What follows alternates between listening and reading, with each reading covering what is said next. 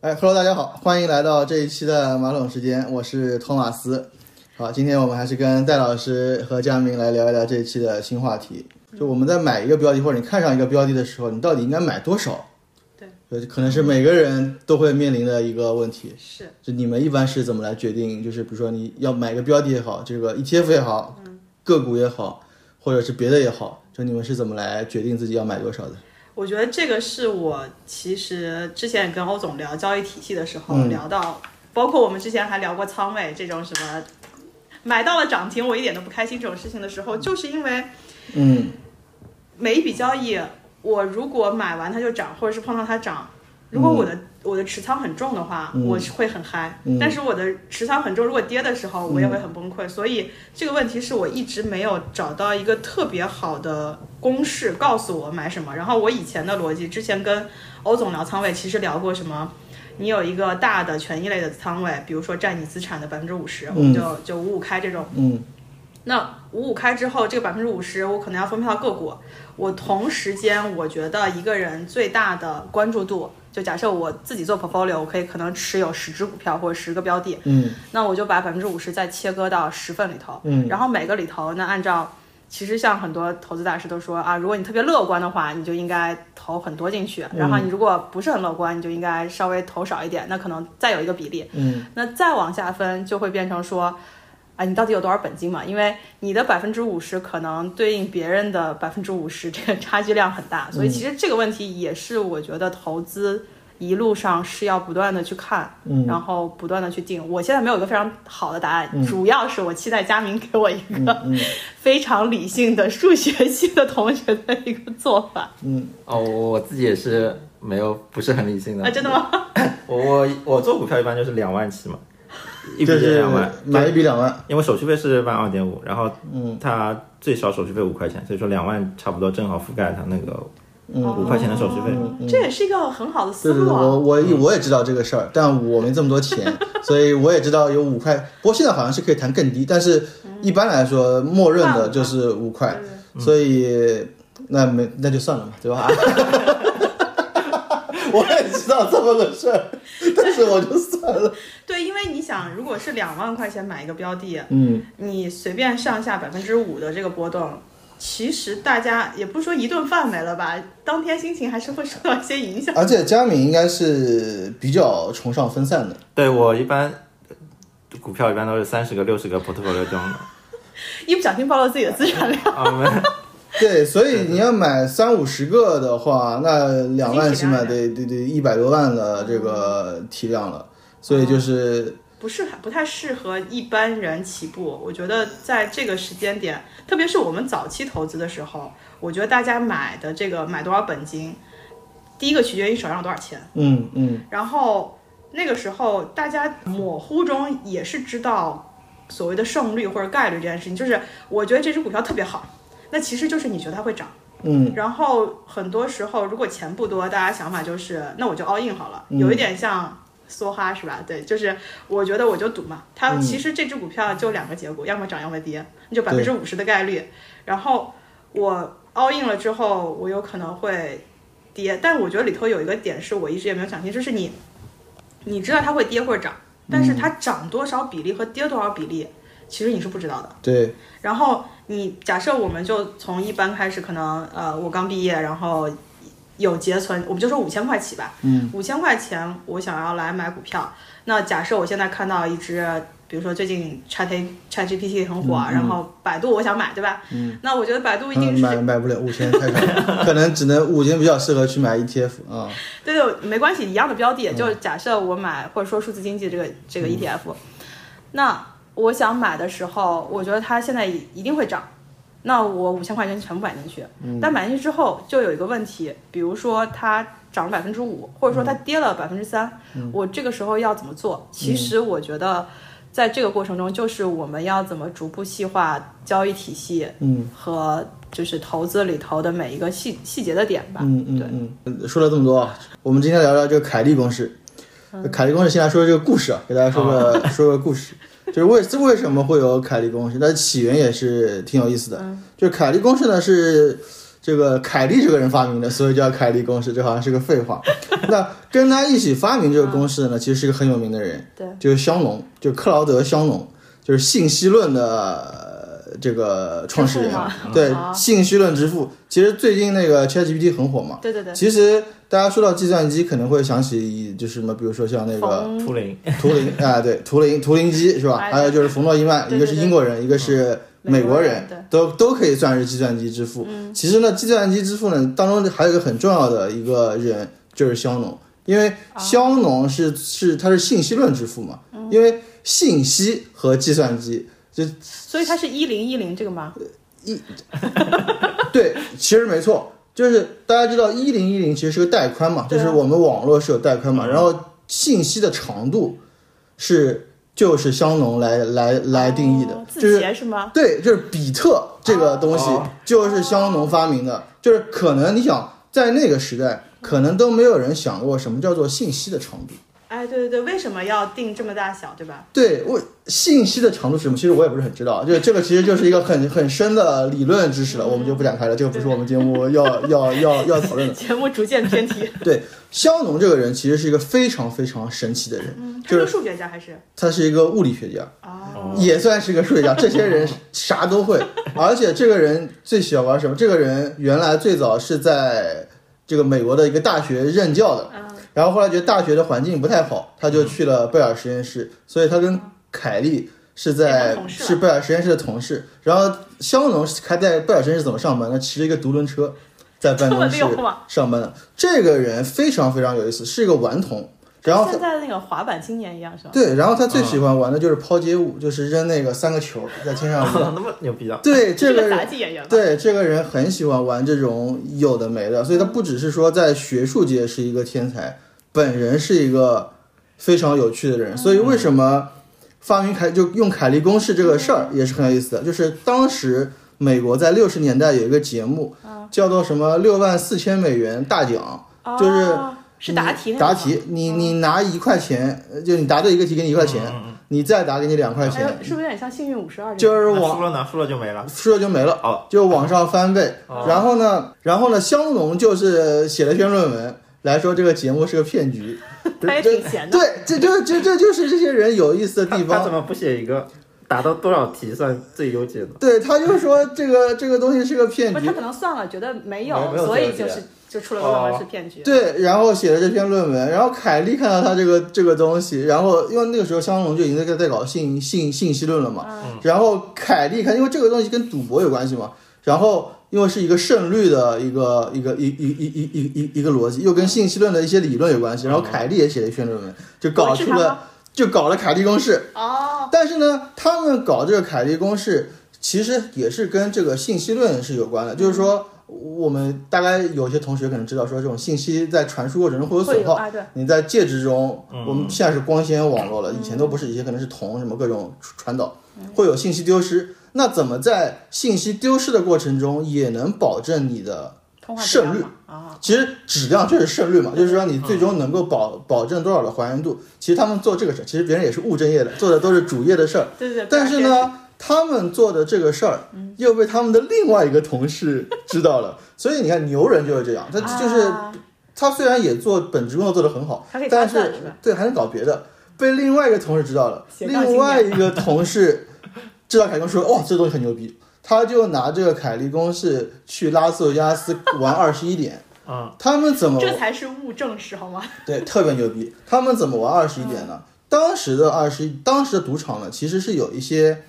就是就是有有一些信息可以给赌客来利用的，就是哦因为你发那个二十一点要发牌嘛。他可能排少，排数排数少。啊对嗯他们呢，啊，就会告诉你历史牌上对啊，索普呢，他就找了几个同事一起去。他们呢，有些人就在那个那个地方看刷牌，题是吧？看牌，然后啊他们看看还剩什么牌大概？对他们有一些暗号，嗯导致就是说他在去看自己的牌跟庄家的牌的之之后，他能够有一定的信息优势。嗯嗯，就是他的信息优势虽然很弱，大家知道，其实赌场能够赢赌客，也是通过很小的信对息对优对势胜率，就是或者概率优势嗯来让赌客输的情况，其实他的胜率并不是很高对对，对但是只要靠那么一点点对就可以让你输光。其实他也是一样的，他就是用赌场的多少方法来对对付赌场。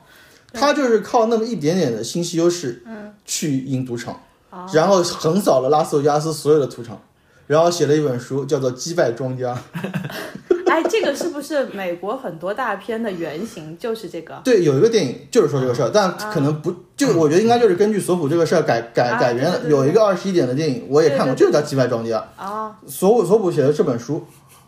然后呢，这个人就很很自然的就上了各家赌场的黑名单。其实后来赌场就完善了他们那个发牌机，啊，嗯完善了那个发牌机之后，可能就是牌数多了，对，你算不出来一了。嗯个是牌数多了，还有一个是他们在发牌的时候不让旁边的人去看这个牌，啊，这样的话你就没有信息优势了，就没法做做这个事儿。所以这个都是一个道高一尺，魔高一丈的不是大家都在迭代好吗？ 对，然后呢，索普这个人我可以多多展开说说。这个人后来就从赌神就变成了股神。索普是在美国是被称为量化交易之父的。哦这个人在六九年到八八年的这个基金二十年，二十年的期间是没有一年是下跌的，全部都是上涨的。就是从他基金开业到基金关门都是上涨的。然后在持业的二百七十二百七十个月里，只有三个月下跌。我突然又想到了欧总说的那个碳基和硅基的这个 PK 了。对，就是我觉得这个数字说出来，就是比巴菲特还我我我感觉是比巴菲特还要牛逼。嗯其实除了索普，据说香农，因为香农他没有自己搞过基嗯金，香农的投资战绩也是非常牛逼的。香农他就是通过投资赚点零花钱，他其实这个人对、嗯对于金钱、地位各种是没有任何追求的，喜欢玩喜欢玩儿，喜欢玩抛抛 接球，但是他就会通过这个事情来挣点钱。人类的悲喜并不相同。对，这就这些人还是非常非常有趣的，其实是从学界到这个哎投资界所的以一个跨界。对，所以这个也就是我们去看很多就是投资的大 V，或是至少我们经常提到的易大也好等等这些投资人，他家大家都说，其实投资是一个理性的事情，而且还有比较厉害的投资人会说，股市其实是一个赌场，然后大家应该去做大概率正确的事情，或者说就是说胜率高的，或者说概率你能赢的概率的时候，你才去做。嗯，并且投资经常会听到的一句话是：你不确定的时候，你就不要，就你可以减少操作，减少错误的操作，对，然后去做你更有把握的事情。那这个就回到我们当时就说，虽然每一个人在买股票的时候都觉得自己大概率是会胜的，实际嗯上大家都没有去想，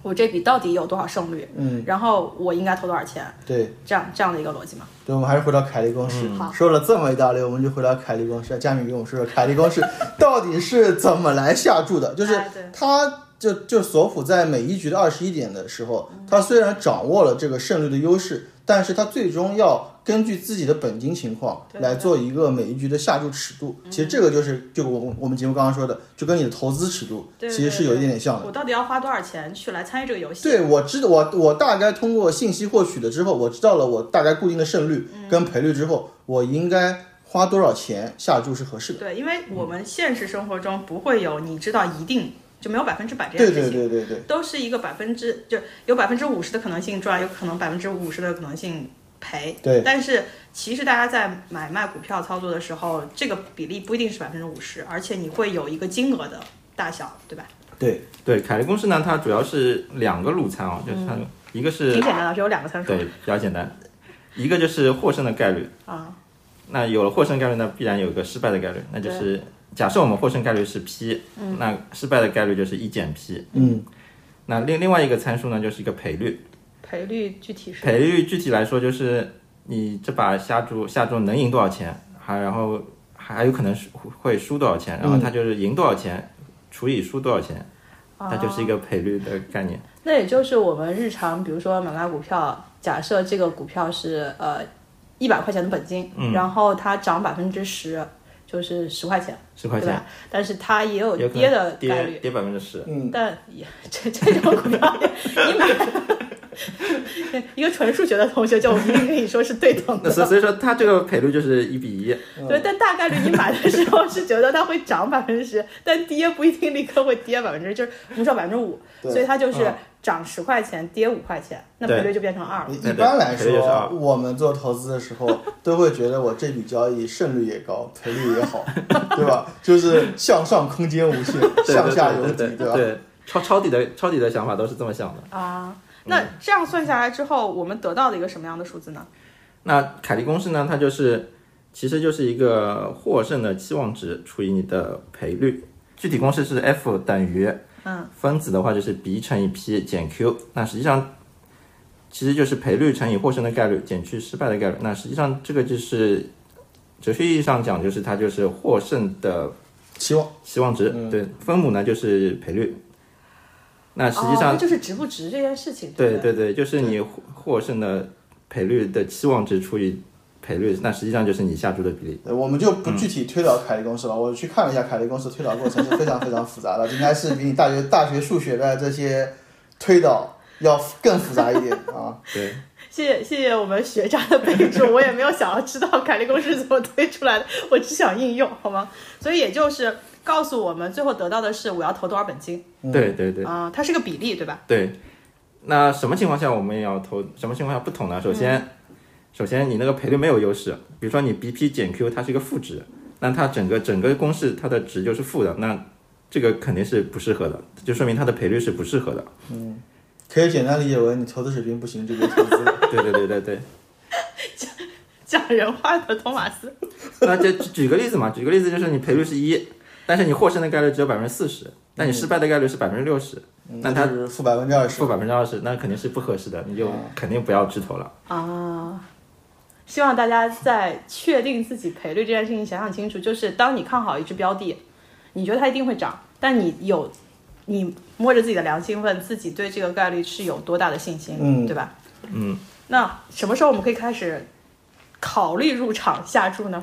考虑入场下注就是你 BP 减 Q 要大于零嘛，对吧？嗯啊，那比如说就是你假设假设获胜概率是百分之五十，嗯，那失败百分之五十，那你如果你赔率比较高，赔率如果是百二的话，那就值得去试一下。嗯，啊，意思就是，其实就是刚才讲的那个例子嘛。如果我、如果我这笔买进去，其实它要么涨，要么跌，但是它能涨百分之十，它跌可能也就跌嗯到百分之5%五，嗯那这个时候我就可以参与了。嗯其实我感觉就是单从这个公式来看，如果如果就是就映射到我们日常生活中的一些情况，就可能有有这么几种，一种就是大家买黑马，就是以小博大，那我的赔率很高，但是我的胜率很低，嗯对对吧？比如说。我买一个这个股票，对吧？嗯可能我有五倍的赔率，对吧？我向上是天空，对吧？向下很很还可以，那五倍，但是我可能胜率就很低，对吧？我可能只有百分之二十，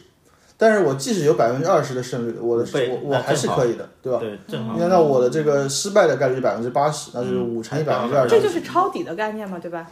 有点像，有点像，有点因像，嗯为你向下已经没有什么空间了嘛，就就是你你往下那个负值，但是也你不往完全像抄底，抄底的话，其实可能胜率也挺高的，就是你会觉得它胜率也不错，因为我我就我们刚才说的嘛，其实大部分时候我们一般买的时候都会觉得自己胜率也高，赔率也好，对吧？就是不会说我去买一个会下跌的。呃会买一个说我胜率还行，赔率不太好。但其实，呃，就其实就我刚刚准备说的第二种啊，嗯就大家买白白马的话，嗯一般来说其实就是胜率还不错，但是赔率不好，因为对赔率不好比如啊，说因为像大家都知道涨它太好，对，比如说前两年大家碰到很多白马闪崩的情况，就是说，其实你赚没赚多少钱，嗯但是你亏亏好多。但是你，但是你大部分的白马呢，其实胜率还不错，但是你的这些胜率能够 cover 住你那对对个对闪崩的白马吗？又不好说。所以其实我觉得这 个，那换换一种说法，就是买 ST，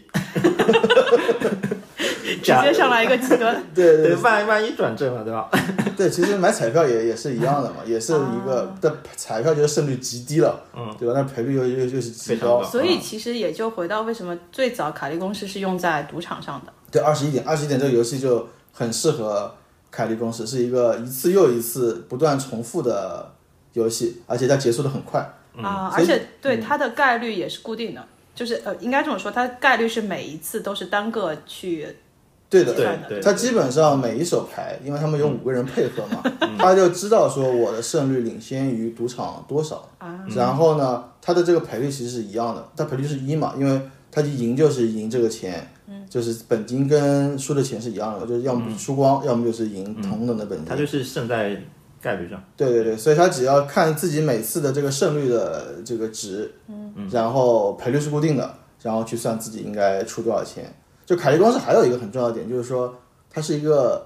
不太会挂掉的公式，就它的前提是说我为什么我有这个呃这个这个这个这个这个计算，就是说我用这个公式我不太会挂掉。啊，它有一个保护层，因为它告诉你，如果你是负的时候，你就不要进场了，或者说嗯是的，如果你的赔率非常低的时候，你其实投入的本金就应该非常少。对的那这样的话，你损失其实也是可控的。对的，两位知道凯利公式之后，觉得自己在操作上最适合的场景是什么？我觉这得还个就是打野啊， 就是 最最近佳短在研线究操作新，短线操作。短线操作，其实你就是单、单个单个的标的，对对对对，然后去怎么操，具体具体展开讲讲。就比如说我自己有一个策略啊，嗯就是、那个策略就是有个抄底的策略，嗯，就是比如说你那个股票一路往下噔噔噔噔噔，然后突然有一天它爆量上涨了，反转，嗯，对我那我可能认为它是一个反转，哦嗯、它概概率比较高的平地一声雷。对，那这个这种情况呢，就它那个反转的概率比较高。嗯。另外呢，它那个赔率因为一一路下跌嘛，那赔率的赔率可能也会高一点。啊，因为底已经很小我了们，前段时间试过，也确实还不错。对，虽然我选的好像都不太行，他 佳明选的都还是不错的。那也就是说你，你其实，在你的选股策略里头定好了这样的一些标的，然后你下一步要决定的就是给标的放多少金额，对吧？对，没错，然后你的你就会套用凯利公式去算，因为你前面在筛选股票的时候，其实已经得到了它，就是你能得到它的赔率或者概呃它的胜率，对，有这一个个模糊的范围。对有个模糊范围，就是这个策略，因为因为这个策略是固定的。嗯。你就是我每天都会晚上跑，晚上用代码跑嘛，把所有的股票遍了一遍，能找出几个。嗯。然后举个例子吧，就是说，比如说拿腾讯的股票，腾讯的股票三百五十块钱，假设现在是三百五十块钱，嗯，那我认为呢，它可能上涨百分之五十四左右，算下来是五百三十九，五百三十九。那如果它我们止损的话，就是设一个百分负百分之十八吧，嗯，差不多正好三比一，三比一的赔率，啊，就是其实你，也就是说，在实嗯际操作中，你看到一个标的，然后你在做投资之前，你会有一个盈利的预期，对，然后也会有一个止损的预期，啊，这就是一个交易交易纪律，其实是对，然后可能就是假假比比如说这边如果你觉得有可能突破，但有可能是突破不能，嗯，那概率各五十各百分之五十的话，嗯嗯，那实际上用凯利公式那个套一套呢，大概就是算下来大概是三分之一左右，啊，也需要就是三分百仓位需要百分之三十三，哦，那也就是。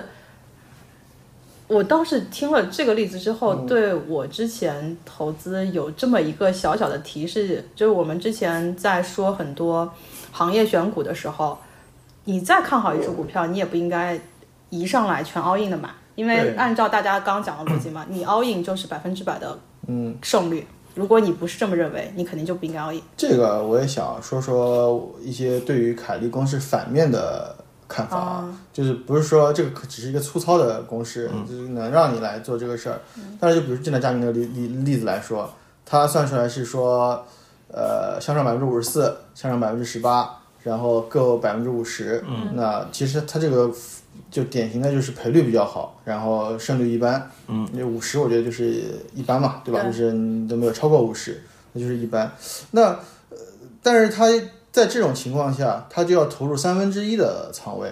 去、哦去买这只股票。那凯利公式，我我觉得它最大的这个问题啊，其实跟很多价值投资者用那个 DCF 是一样的，嗯嗯就是你的这个预估的成分过多。啊，就就不够准确是是你，特别是这种场景下，你对这个投资的估计值很多。如果你的估计值不准的话，导然后你又是在一开始下了一个大仓位去买股票，因为其实凯利公式的一个基本的概念啊，就是就是其实就大家刚刚说的，就是大概率下重注，小概率下小注。对，但是如果你在大概率下重注的时候，你算错了。或者你的估计值有问题，或者你遭遇了黑天鹅，因为毕竟你知道胜率百分之八十，你还百分之二十，其实不是一个小概率事件。玩德州你就知道，你 A 跟 KK 也就是一个二八的这个、这个概率。其实你以为你你大到天了，但其实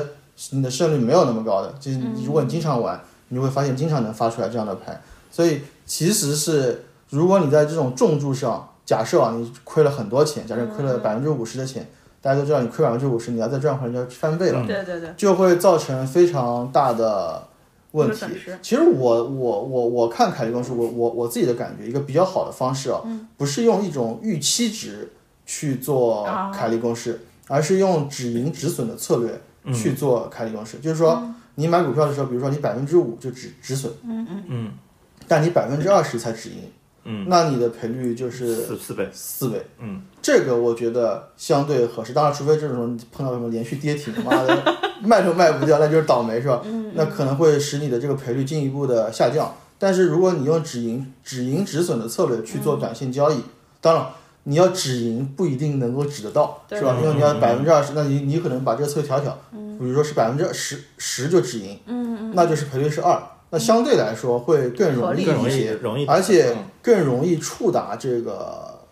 就是到这个交易的条件。嗯，那你的交易笔数也足够多。假设你的这个策略是不断在优化的，是一个同质的策略，就比如像你刚刚那个平地一声雷策略，你能选到这些股票，然后一直做这个平地一声雷策略，然后嗯以百分之五止损，百分之十止盈，然后频繁的交易，就有可能把这个拉平嗯对吧？嗯对，有可能把这个策略做到极致。这个就有点像那天我们跟欧总聊交易交易体系的时候，他举的那个期货的例子，就是他的策略是赚十块钱止盈，亏五块钱止损，对嗯然后频繁交易。嗯，对，那只要他其实就是概率这件事情，就是你当你的数字足够大的时候，你基本上就接近这件真这件事情的真实概率嘛。对，然后你确定这个策略之后，你只要去找这个里面的标的，然后再调整自己的方法就好了。啊，就是把你的那个，因为你刚刚说凯利的最大的一个问题是在于你不能用预期值，预期值你希望可能有百分之五十，其实都达不到，然后对就会翻车。但是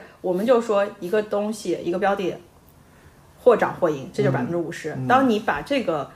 基调定了之后，你就去考虑你的上下注，也就是说赔率计算，你可以压缩到什么样一个空间，然后对的去做这个策略。但是你还有一个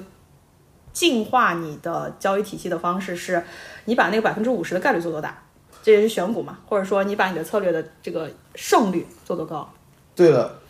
这个我觉得，我觉得其实是，就是我刚刚说的那种方式，其实就就就你说，就是我已经锁死了赔率了，嗯嗯百分之百分之十。我们要做的事情就是提高胜率。嗯，你如果把胜率提高的足够高，还有就是你交易的时间能够足够短，就尽快到达，就是你亏也快点亏完，对吧？然后就是能够频繁的去做，你的这个周期，就资金转动的周期越短，那你的这个收益就会越好。其实我觉得这个方法有点像是反过来做，我通过我的交易方式去反过来推我的投资，去投资体系怎么去构建。我要找的就是这种高胜率的，在这个体系内啊高胜率的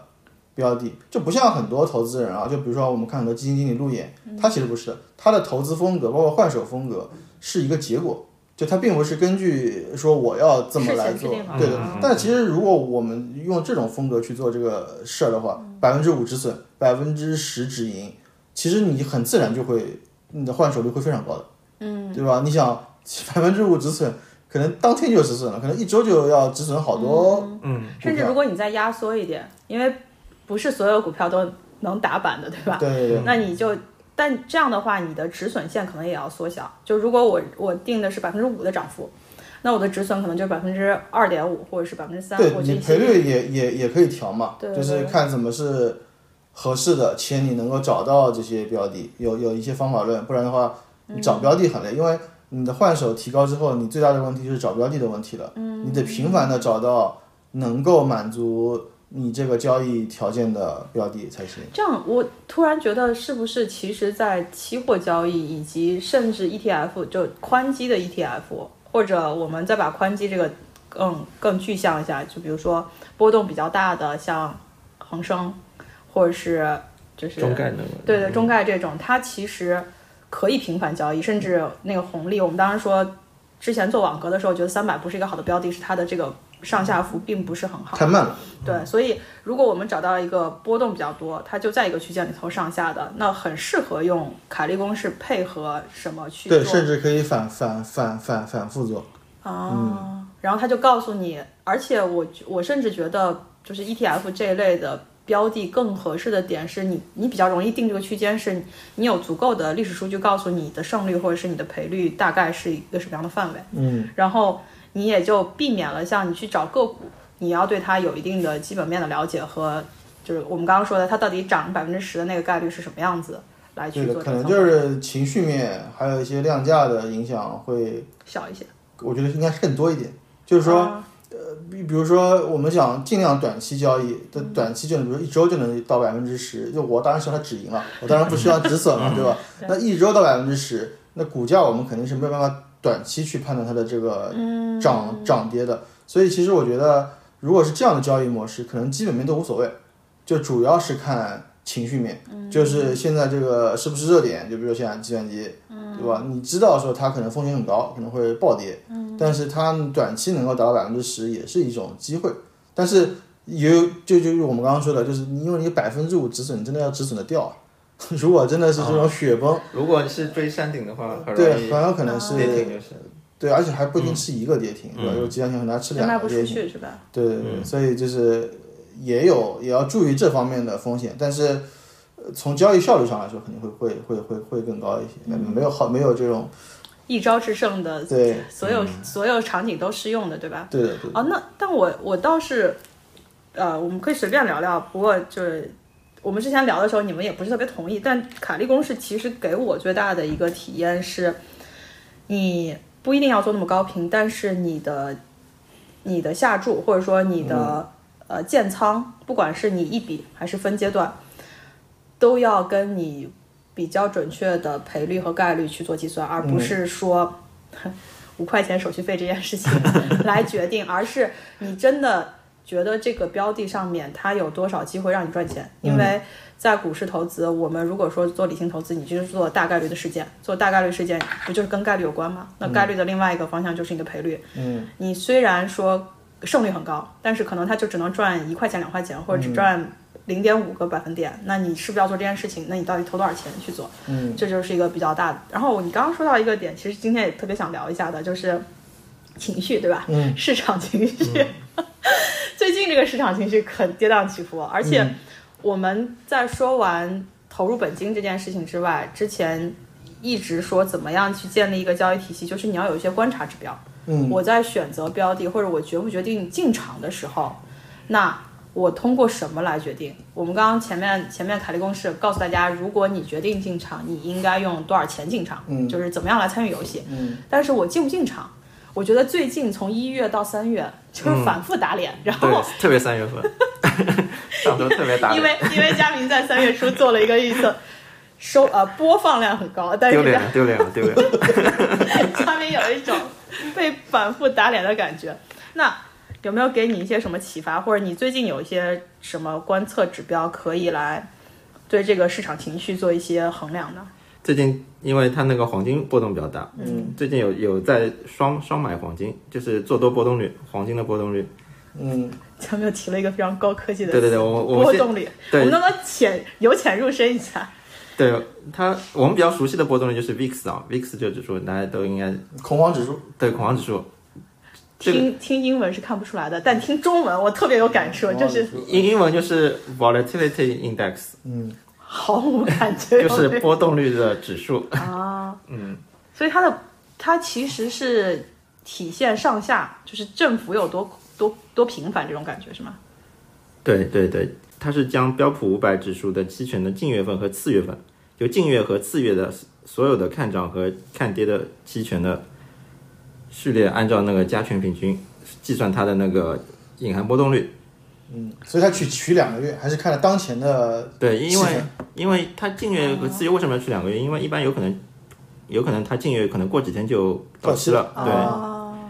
那它就是一个非常就是呃当下的，对对对对对，对所以它很就像温度计一样，非常的反映出整个市场情绪是吧？对，主它主要就是反映了市场对未来未来就是一个月它那个波动率的预期嘛。那怎么就是我们知道它的定义，那它怎么怎么用呢？或者你怎么来观察它呢？就是我们从可以从历史上来观察一下，它是它的 VIX 是什么样的，就是、我们可以举几个例子，就是、恐慌，它是如果是很高的话，就代表它市场情绪很恐慌嘛？对很恐慌，就是大家可能都在做避险，就是有可能会遇到暴跌这种情况，哦所以它这个指数是越高越恐慌。对，越高越恐慌。就是比如说举几个例子，它就是零零二年零二年八月五号，互联网泡沫的时候，VIX 达到了四十五。哦。然后零八年十一月二十号次贷危机的时候，VIX 到了八十点六。哦，然后一一年，一一年是应该是欧债危机吧？欧债危机那时候是 VIX 四十八点一。那一五年，一五年是八月份吧？八月八月二十四号呢，A 股那天好像暴跌。杠杆牛各位都参与过是吧？嗯，对，一五年一五年印象还是蛮深刻的。蛮深刻的，蛮深刻的。 V V V X 到四十一，这件事也挺有那那最近然的后一次就是疫情了，疫情疫情是二零年嘛？二零嗯年三月份，三、月十六号到了八十二点七。哇，然啊这个后最近的话就是三三月份，三月份就上周，上周那嗯个硅谷暴雷啊不过那那次其实看上好去是还好是吧 VIX 只有二十六点五，不过已经很恐慌了，有点。哎至少从黄金的价格上已经反映出来了。 因为黄金涨了是吧？打了你的对对嗯脸，所以让你印象极其深刻。那也就是说，恐慌指数它其实是越高，证明市场的恐慌情绪越高，对它其实是这样的一个翻译。那嗯一般情况下，像你刚刚说的这些，就是上次硅谷银行那个是二十多，对吧？对然后那都是弟弟啊，比刚刚你说的那些例子都是弟弟啊。对，滴滴疫滴很情多，是直滴滴接很多八。十了，那次是史诗级的对暴，跌。疫疫情的牛逼啊，到八十二点七，连巴菲特都抛 了。哎那时候不是特朗普，特朗普那时候不是一直叫什么，推特上在骂吗？ 那是啊那吧那确实，那个疫情确实厉害，连巴菲特都恐慌了。哦那那周不是好像跌得很惨很惨，美股那时候。对，但后来它又起来了，对吧？对对对，一一般来说，VIX 恐慌到一定程度，它马上就会有一个反弹。所以就是首先这个指数，就这个指标会先到一个，哎，它如果我们先先说说和平时嗯代吧，就是正常它一个稳定区间大概是什么样？稳定区间一般就是三三十以下，三三十二二十多吧，一般都是。嗯，哦、所所以以硅谷银行真的是弟弟。对，真的是滴滴，其那实不是一件非常大的事情，大的一对吧件事情。对就像那天，其实我们直接去看，好像也对对 A 股没有什么特别大的影响，然后对 A 股没对什么影 响。嗯对美股也没有影响。其实嗯就跌了一两天，好像美股后来又又涨回去了。所对以就是我等着在买回美股等了好久了，一就没就没，我感觉就没跌过。是啊我看，因为我不是说我有纳指持仓嘛，我感觉我的纳指一直在百分之十上下嗯波动，然后我就觉得真的是离谱对，而且持股体验挺好的。但但但这次避险都去了黄金那边。啊，对所以没有在、没有在其他体现出来是吧？那也就我们再还是说一下这个恐慌指数，也就是说。历史上基本上和平时间或者说正常状态的话，也就是十几二十。然后过去你列了几个大的事件，从次贷到互联网泡沫，甚至到我们说的疫情，还有什么债务危机，它都是基本上是四十起，嗯，四十四十起步。甚至到了最牛逼的是八十，对吧？就是次贷是一次，然后疫情是一次。那这个它到顶的时候会带来短期的一个大跌的近期大跌，对，一般就是基本上就是很多就是股票被出清了嘛，就是遇到暴跌之后，然后基本上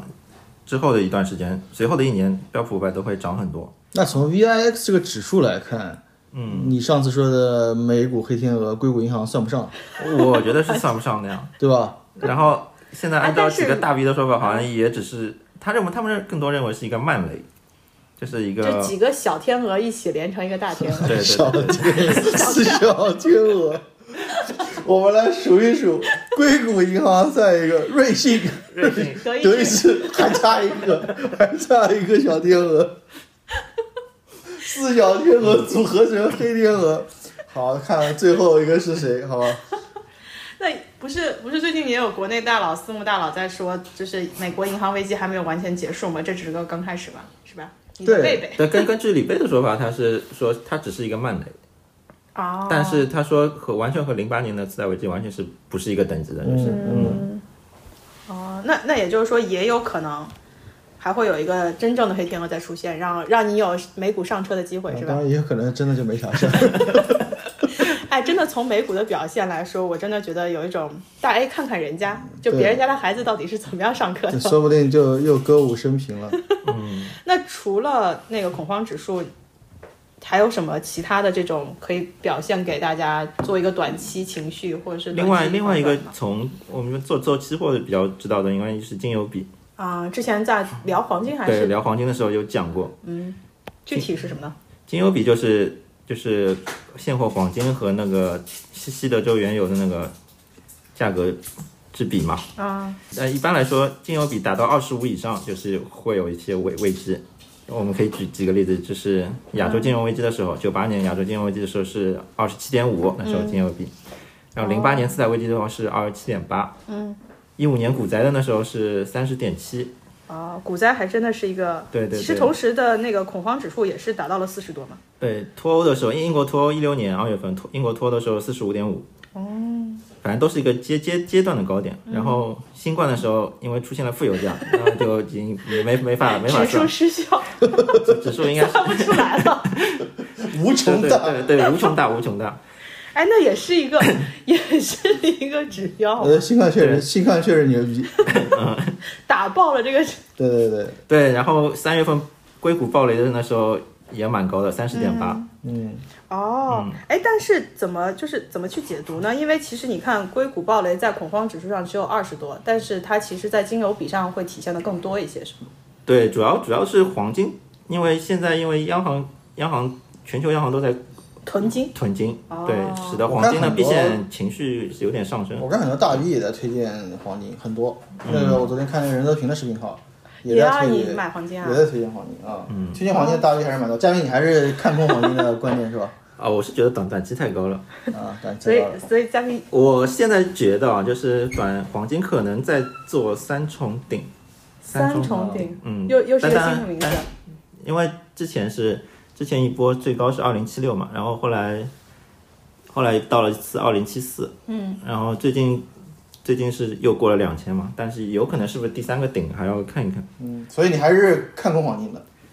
对，现现在黄金实在太高了，现在两千的黄金，按照大摩那个上次那个公式嘛，嗯，就是实质利率和黄金的那个关系，它有个斜率和截距，然后它截距是每年一年一年比一年高，就说长期来看就是长期还是看多黄金的，但是短线的话，现在已经定价六月份要降息二十五个基点，我觉得是不可能的事情。哦，就现现现在黄金价格是已经定价了，六月份美联储可能降息二十五个基点，美联储不是刚说要加息，现在已经对，不可也能就，我觉得不可能六月份还这样降息的，这个不根本不可能的事情。除除非出了什么黑天鹅，又出了什么黑天鹅。我刚想说，佳明又立了个 flag，准备又要被打脸， 结果他自己找补了一下。嗯那也就是说，从黄金和原油的这个比例上来看，其实硅谷银行还是就是体现的比较大，但核心原因主要在于整个黄金的购买现在是全国全球的央行和这个储备量变得很高，所以其实从某种意义上是影响了这个这个指标的反就应。是你吧，看，你看金油比，其实你看每次从九八年二十七点五，嗯，到英国脱欧要四十五点五了，就是啊，就如果按照历史的说法，就是二十五以上，感觉有点有点太保守了。可能我觉得觉得，如果要发生，就是要避险情绪很高的，可能要把二十五改成三十五，我觉得可能会比较适合一点，就可哦能三十或三十五以上，因为黄金一一年比一年高，嗯，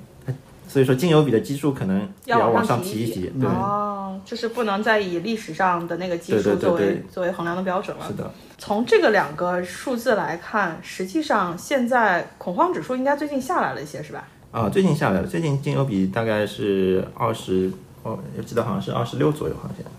没没没有，反正比从三十那边下来很多。那我你有看过说，不管是金牛比也好，或者是恐慌指数也好，它嗯对 A 股和对美股的影响是一样的吗？哦，那肯定不一样，因为 VIX 只是它是对对对对标的是标普五百嘛。啊。对啊，其实本来沪深三百也有一个 VIX 指数，后后来被干掉了，不知道因为一些某些原因被干掉了。哦是根据沪深三百的期权的加权在对对这系两列个月的序列来来，但其实自己可以算了。啊，对，其实可以算，我们可以从那些就是就你把相关的数或呃下载下来，然后自己再再用公式套一下。对对对，我们可以从那些软件上，就是那些交易软件上算，有每像每个交易软件上都会帮你算那个隐含波动率。啊，嗯但是你算完隐含波动率，你还要再转换一下，才能得到一个 index 呀。呃，我记得就是文华文华财经文文华那个它里面是有那个沪直接计算是吧哦沪金的那个 VIX，就是有些商品的 VIX，、它是能帮你算好的。但是沪深三百这个 A 股的 VIX 始终其实嗯是没有的，大家要自己自己手估一工估。可能担心韭菜看多了，这个影响其大市场的情波动绪是啊吧。？那也就是说，我们基本上回到今天，其实想聊的点，一个是跟大家就可能一些一些零散的知识点分享给大家，是日常操作的时候，我们怎么去多找一些指标和多找一些观察系来看整个趋势。嗯，然后从你判断趋势的角度，更明确自己在什么样的一个时间点是不是应该进场。然后这个其实反映出来是你决定交易的前提。那决定交易之后，你还要去决定到底参与多少，用多少的筹码入场，那就是回到我们最早呃这个节目刚开始说的凯利公式。当你觉得恐慌已经过去了，呃可以开始嘉宾之前清仓了，对吧？嗯嗯，啊就恐慌如果已经过去了，那么我你可能下周就要买了。 我谢谢你啊。我们节目就下周他买了再播，嗯真气死我了。 就所以，当你发现有一些先进性的指标告诉你这个大跌的趋势可能已经反转了，或者是有有入场的机会，那你要决定的是以多少筹码来入场。那在你判断的时候，也是跟你的这些观察指数是有关的，因为你虽然说下周入场，你到底入多少仓位，你肯定不是 all in，对吧？嗯，你可能也不会嗯，也就百分之二十的仓位在参与一下这个短期市场的波动，是吗？嗯，然后一周就跑了。对哎我跑了真正的跑了渣就男是在你旁边坐着， 说的就是啊，我下周就要进场了，我也只只拿百分之二十的筹码来跟你们玩一而且玩，你那个软件是不是有一键清仓的功能？清清的好 快啊！总是跑在你前面。对，其实我感觉我要把那些都卖了，一个个卖也挺慢 的。哦，我一般就是九点二十五就下单， 就想想好就下单。真正是一个没有感情的机器人，嗯好吧？那也就是在这种情况下，决定好自己要不要入场的时间和决定自己用什么样的仓位来入场，这就是我们在投资这条路上不断的去演化和提升自己的交易体系，然后制定好自己的规则，是吧？九点二十五下单就九点二十五下单，过了一分钟也不可以接受，把自己变成一个没有感情的机器人。嗯那呃，今天其实就跟大家分享这两个小点。我觉得虽然感觉知识点很小，但我自己后面会觉得在操作上可能会有比较大的清晰的帮助，包括我到底看好一个标的，甚至我做波段，我要买多少钱。嗯嗯，那你们其他有什么？嘉宾肯定没有了，他反正他下周要要进场。嗯，我觉得我还是要学习学习这个 VIX 啊，一些这种指金油数比啊，背后的这种。当当当然呃有有有有些指标可以看出来，就是比如说比如说我们从期权的那个近月近近高远低的这种，就是我们就是有有一种有一种办法来判断是不是大家在恐慌。近高远低，就是我们举个例子，比如说就是它的意思呢，什么叫近高远低？就是我们看期权平指期权的它那个近月的和远月的波动率比值。嗯如果它近月的 put 的那个隐含波动率高于远月的隐含波动率，那说明大家对近月就对最近可能比较恐慌，就是卖出对吧？呃，就是买入近月的 put。对，就如果近月的 put，近月的 put 的隐含波动率比远月的高，一般来说是近低远高的，嗯就正常情况下，如果发现了就是近高远低的情况下，那就是大家比较恐慌嘛，对，就说明大家最近想卖嘛。就是大家在 put 避险上买了很多 put， put 就是卖嘛。嗯，但因为会跌嘛。对对啊对，，担心会跌， 对你为什么就不肯 接我说话？嗯一定要跟我说 put，其实就是看跌，嗯对吧？对，就说明近月大家很多人都在买这个 put，对，因为他嗯就是看跌嘛。就担心怕跌，然后从这个 put 的隐含波动率就可以看出来大家是否在恐慌，就是最近也看那个雪球有个跟李贝的节目，李贝说他平时看的这个指标来决定他的这个投资框架的话，他大概要看一百多个指标，而且他这个指标也是不分享的，自己独家都是自己吃饭的家伙啊对吃饭啊、应该是很多内部的跟自己这么多计年算的经验指标有关的，嗯啊，哇！你们这样子让我投资这条路上又多了一个大的绊脚石。本来以为看看恐慌指数，看看金油比，甚至之前在他在讲铜的时候嗯说，其实铜是一个领先大 A 的领先性指标。对。但我听完李贝一百多个，对，包括其实那天我们跟欧总聊也是嘛，欧总说第一个就是信号嘛，你信号你肯定得有自己的数嘛，对吧？其实可能有些像像你说的这种金油比啊、VIX 啊，其实都是一些公开的数了。对对那可能像李贝这种不说的，那肯定是自己更复杂的一些数，可能是宏观的，也有可能是跟一些行业有有关的一些数，它可能还是呃可能有信信源，然后怎么来怎么来处理，嗯嗯，就可能就更复杂了。我觉得可能每个人至少应该有一些标准的，或者是一些独家的这啊个内容，至少是自己的这个，嗯呃，就自自己的观察体系，对吧？而且这个刚好说到这个，我们也挖个坑，嗯，又挖坑啊，我最重要的作用就是给，对吧？产出内容的同学们挖个坑是什么？就是我我们之前其实，在聊那个聊恐慌指数、聊金牛比的时候，其实还有一个指标，今天可以提一下，就是美元指数。嗯美元指数也是我看到很多大 V 的一个观察指数，但是嗯呢，我们大概也为什么挖这个坑，就是美元指数背后一定是跟美国经济有关。嗯且体现了全球经济的一个指标，它不是单一的数字来